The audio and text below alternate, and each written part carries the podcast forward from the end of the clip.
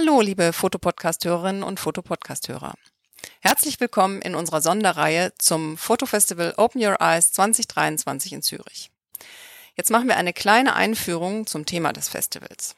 Wer schon Bescheid weiß, unsere anderen Folgen gehört hat oder eh voll den Durchblick hat, der kann jetzt diesen Teil überspringen und einfach zur nächsten Chaptermark rüberhüpfen und dann direkt in die Folge einsteigen.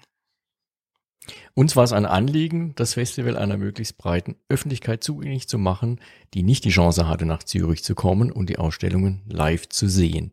Zudem hatten wir die Chance, am Presserundgang zusammen mit den Fotografinnen und Fotografen und vielen Wissenschaftlerinnen und Wissenschaftlern der ETH Zürich teilzunehmen. Und diese haben zu ihren jeweiligen Ausstellungen einen kurzen Vortrag gehalten und auch den möchten wir euch näher bringen. Die Ausstellungen des Fotofestivals Open Your Eyes orientieren sich an den 17 SDGs der UN. Was bedeutet SDG? Das habe ich öfter gehört, diese Frage. Ich werde jetzt einmal versuchen, SDG unfallfrei auszusprechen und im weiteren Verlauf werden wir wieder die Abkürzung benutzen.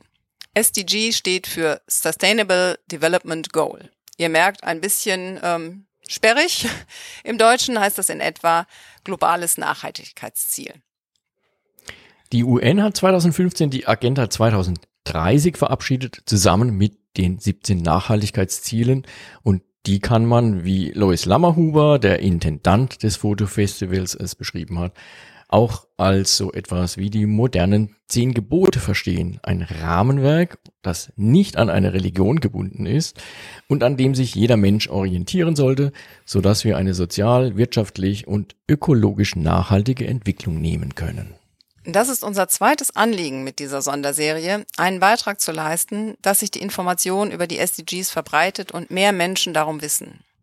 Ein Diskussionsteilnehmer hat es in einem der Talks auf den Punkt gebracht, wenn jede und jeder eines der Ziele verbessert, ohne dabei ein anderes Ziel zu verletzen, dann befindet sich die Menschheit auf dem richtigen Weg. Das Fotofestival versucht erstmals Fotografie und Wissenschaft unter einen Hut zu bringen. Zu jedem SDG gibt es ein oder mehrere Fotoausstellungen zusammen mit Lösungsansätzen aus der Wissenschaft.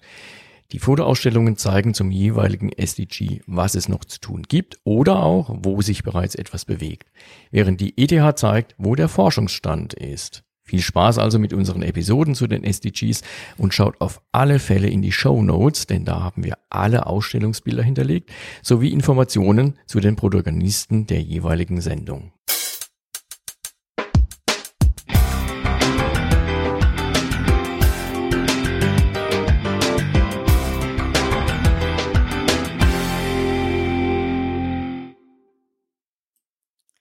SDG 9 Industrie, Innovation, Infrastruktur.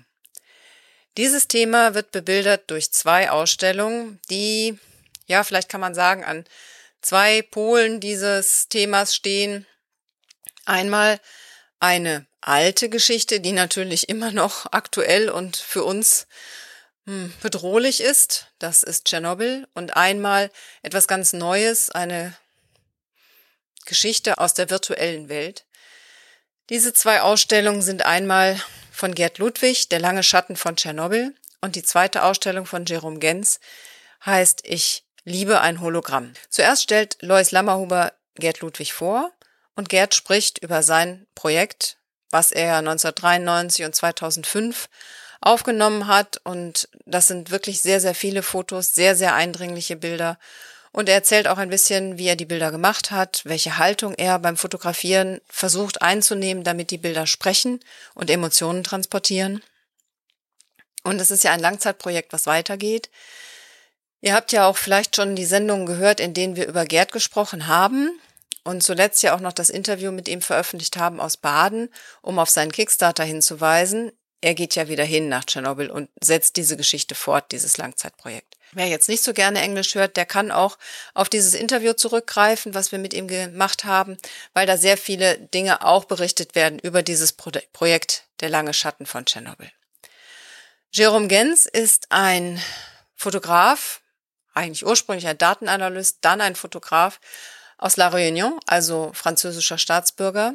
Und er berichtet auch kurz, wie sein Weg zur Fotografie war wie er Erik Walli getroffen hat und was ihm das gegeben hat und dann auch über sein sehr verrücktes Projekt, ähm, beziehungsweise das Projekt ist nicht verrückt, sondern die Geschichte ist eigentlich verrückt. Ein Japaner, der tatsächlich ein Hologramm heiratet, und zwar Hatsune Miku, die beliebteste virtuelle Sängerin, die es gibt. Also für mich eine ganz befremdliche Geschichte und von daher gesehen natürlich am anderen Ende, an einem sehr modernen Pol dieser, dieses Themas Industrie, Innovation, Infrastruktur. Die Bilder sprechen für sich und wenn ihr die Talks hört, seid ihr voll dabei. Ich wünsche euch viel Spaß.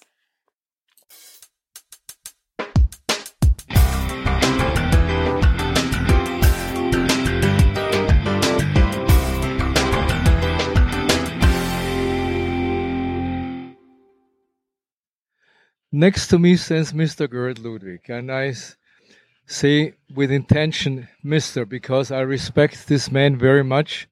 He's one of my dearest friends, but nevertheless I admire his work. I really think it is one of the greatest of our times. In particular, what makes someone really great. There, all of you are great photographers, but some are a little greater in some respect. And this doesn't mean that the others are not the same great.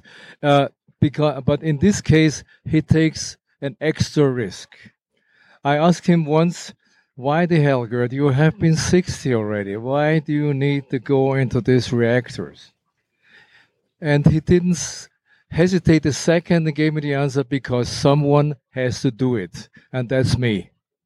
And that's a this takes my respect very much. And well, he's on his way back to Chernobyl. Everybody thinks, why the hell again Chernobyl? But there might be a good reason. Because Chernobyl is not an accident. Chernobyl is a symbol. Chernobyl is one of the cornerstones in the industrial uh, times of where to go and where maybe, maybe not to go. But before I start to become philosophical, I hand the microphone over to the man who knows everything about it, Mr. Gerd Ludwig. Thank you. Thank you. First of all, guys, uh, it's totally wrong. I'm not 60. I'm 25. All the wrinkles are just from Chernobyl. So, uh, I first entered Chernobyl on assignment for National Geographic magazine as part of a story that was called Pollution in the Former Soviet Union Lethal Legacy. And when we worked for National Geographic, in those days, we were fairly free what to cover. So I decided that Chernobyl was a really important part of it. I had done some research, but of course, in that was in 1993. It was much more difficult to come by any images than it would be today, where images are constantly available to everybody all the time. When I first came to Chernobyl, I was really stunned by this post apocalyptic world that I saw. And as photographers, we often are drawn to decay, to a post apocalyptic feel. But we have to be very careful that we don't lose ourselves in what we call in America ruin porn. It's uh, getting lost in a certain beauty of decay. It is my mantra that uh, as a photographer, I have to show what I feel. It's not enough uh, to, as a documentary photographer, as a photojournalist, to just show what is out there it is our duty to also share with our viewers how we felt at the moment when we trigger the shutter, whether we feel joy, whether we feel the suffering uh, around us, whether we feel compassion with the people, because only that makes an image really important and very personal photography is only one out of an infinite possibilities of depicting a moment that happened in time.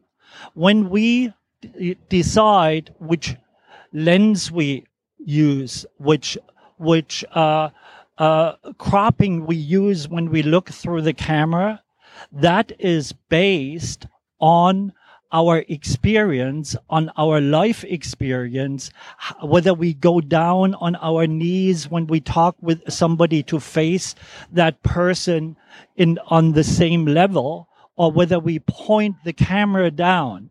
It is really important that we make this visible and uh, make it make the viewer feel how we felt at that point.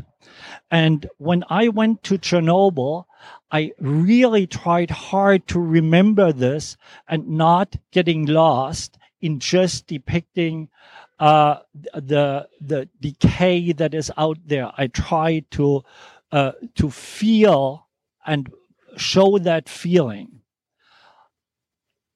1993, I did not get the full access to what I got later on. In 2005, I returned again on assignment for National Geographic, and that is when I was able to venture deeper into the reactor than any Western still photographer for the first time. I went with a, a group of workers that were uh, equipped with oxygen, oxygen tanks, with oxygen masks, and we all wore three, four millimeter thick layers of plastic protective gear.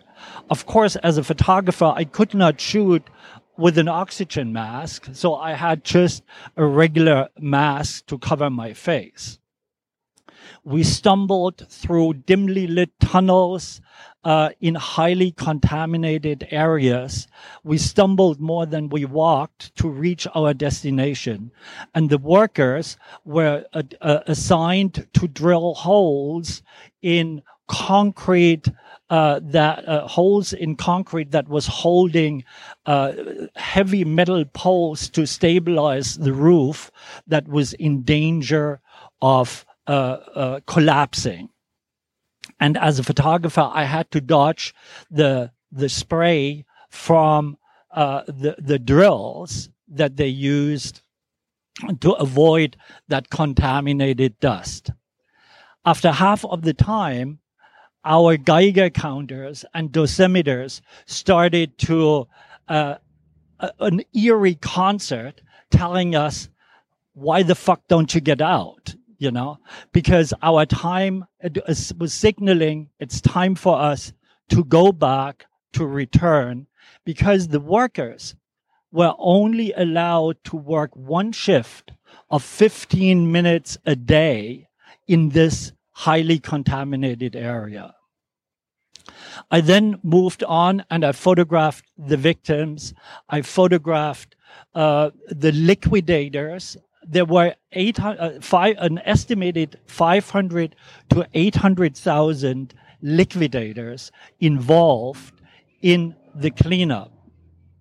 And often they were not told how dangerous the environment was that they were in. There is a picture of a young boy uh, somewhere around here and an, uh, an older man sitting, and they both have uh, thyroid cancer. The boy at the age of 12 had thyroid cancer. His mother said most likely from eating berries in the forests all the time.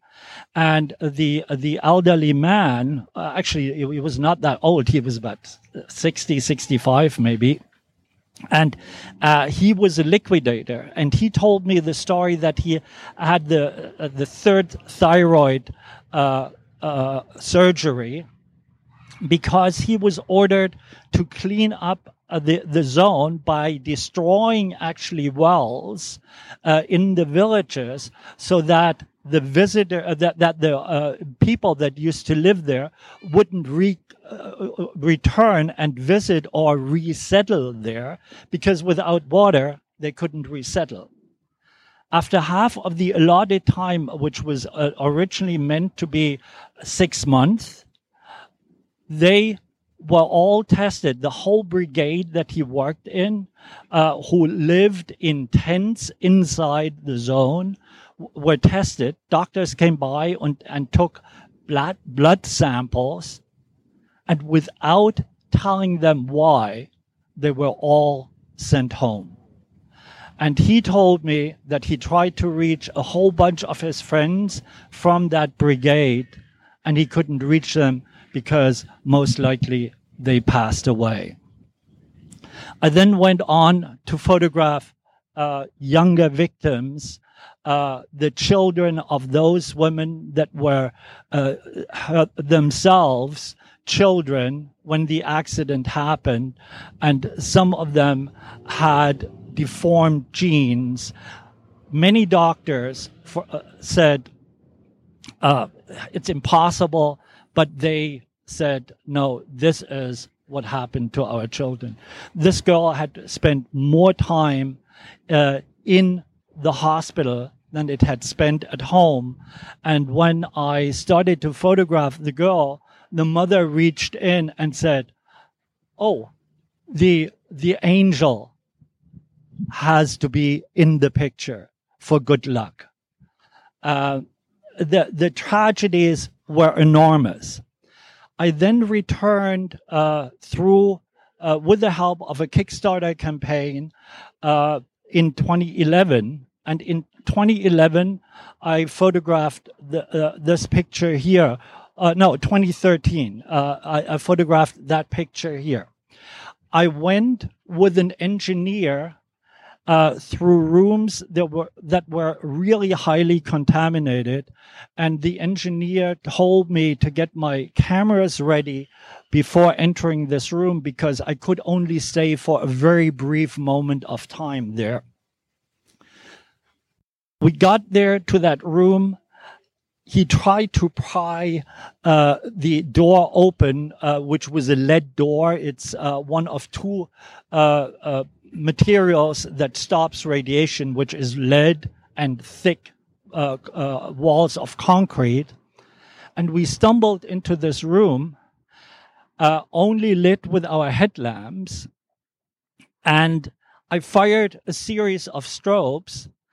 And as I'm waiting for my strobes to recharge, he grabbed me by the shoulders and pulled me out. And he said, That's it. I was shooting digital, thank God. And outside, I realized that my picture was completely out of focus because it had focused on what you see this line here. Uh, and I begged him to let me go back in ta- uh, inside one more time. And I was able to shoot another series of strobes because through our headlamps, I had seen this rusty clock in the back. And that clock stopped at 1.23 a.m., uh, the time when life stood still in Chernobyl forever. And so he let me go in one more time and I was able to capture that picture. So people told me that in the zone, a, a scientist told me that in the zone, there are a few areas where they should build a fence and the sign on the fence should say, and small areas, I have to admit, small areas, not meant for human habitation for 25,000 years. So, because the radiation didn't sink into the ground as much as they had expected.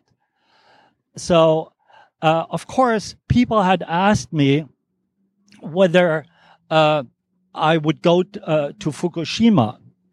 Uh, and they couldn't reach me because at the time when Fukushima happened, I was in Kiev and then later in, in the zone again because I was shooting liquidators from Chernobyl at the time. And so I decided to stay with Chernobyl because there are constant changes in the zone.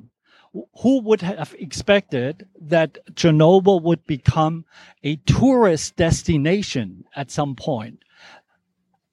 Shortly after uh, the, the news broke uh, that in uh, Fukushima, an accident had happened, the Ukrainian government had opened up the zone for disaster tourism. And so I decided not to attempt to go anywhere else, but stay with Chernobyl. And now I'm, uh, I will be going back uh, to Chernobyl after the Russian invasion because I want to uh, photograph the remnants of the Russian invasion in the zone. And I will go again deeper into the reactor uh, uh, than uh, any Western photographer before. For me, the my work in Chernobyl is a warning to human hubris it's a warning that not everything that is technologically, te- technologically feasible is also wise. And I think it is an important message today because it resonates with all the technological developments that we see with AI. Not everything that is technologically possible makes also sense to go uh, uh, to realize it uh, as uh, in in in the society itself. Um, any more questions? No. Thank you very much. Then.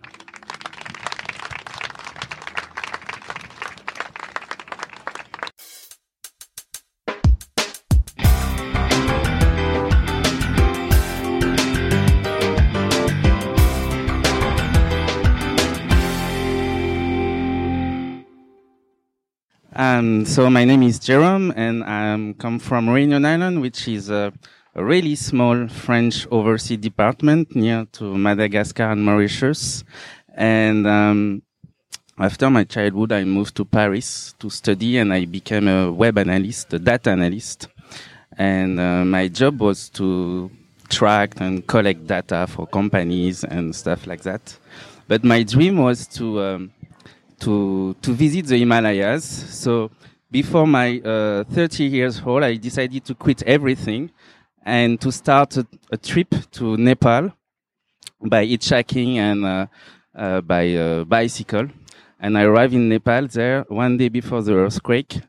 And in this chaos, I met Eric Valli, who is one of the greatest photographer of the National Geographic and uh, I show him my photos from the people I took along my way.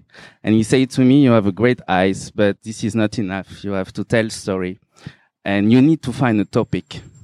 And I tried to find a topic and I didn't see myself talking about environment, about war, because I don't have any experience in this area. But as a data analyst, I wanted to talk about the impact of the virtuality today in our real world. So I decided to uh, kind of um, talk about those modern story, but in a old way. It means that I produce my story by myself and I each um, along China, all over Asia. So I try by each hitchhiking to meet a lot of people and to find my story like this. And one day, one guy was starting to listen uh, a weird song, uh, and he said to me it's made by a Vocaloid, and uh, her name is Hatsune Miku, and she's a really popular singer all over the world, but she doesn't exist. I say, but this is so weird, you know how can she fulfill big stadium if she doesn't exist? And he said to me, uh, it's an hologram.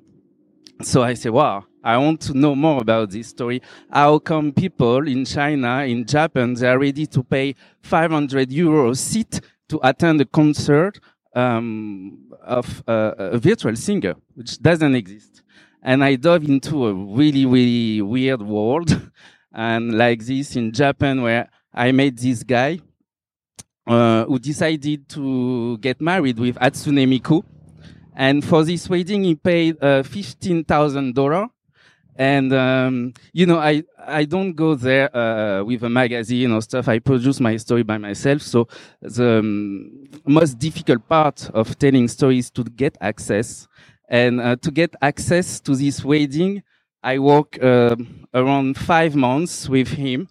And this guy, he doesn't use to talk with people, you know. And I had a translator with me. She was a woman. She's a woman, a Japanese woman, and he was so shy to speak with her because he doesn't have any uh, interaction with human being. And I asked him, why you de- uh, uh, did you decide to get married with a doll? And he said to me, you know, and I think it's a good reply. He said to me, now we live in a society we don't take risk anymore. You know, uh, the society asks us to be always uh, under control of ourselves and um, and um, by getting married with a doll, I don't have any risk that she gonna leave me, you know, and keep emptiness inside of me. So um, it's the only way for me. It's a better way for me to to be happy um, during all my life.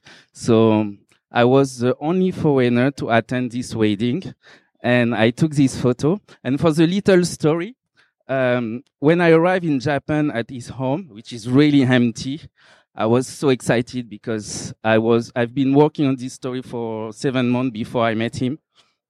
And he said to me, you couldn't attend the wedding because uh, there are too many guests.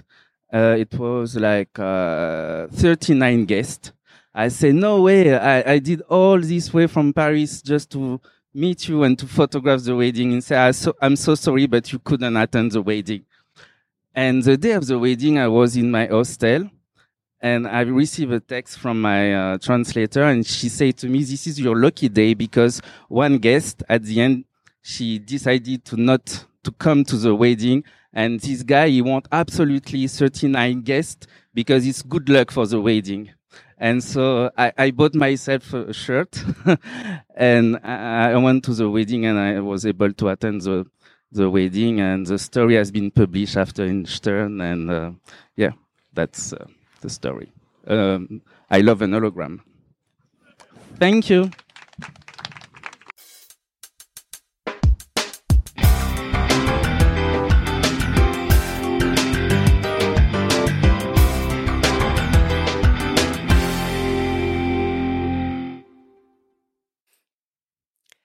Das war's mit SDG 9. Ich hoffe, ihr seid wieder mit dabei, wenn es mit SDG 10 weitergeht. Da gibt's auch zwei sehr, sehr spannende Ausstellungen, sehr bedrückende Bilder. Und bis dahin sage ich Tschüss.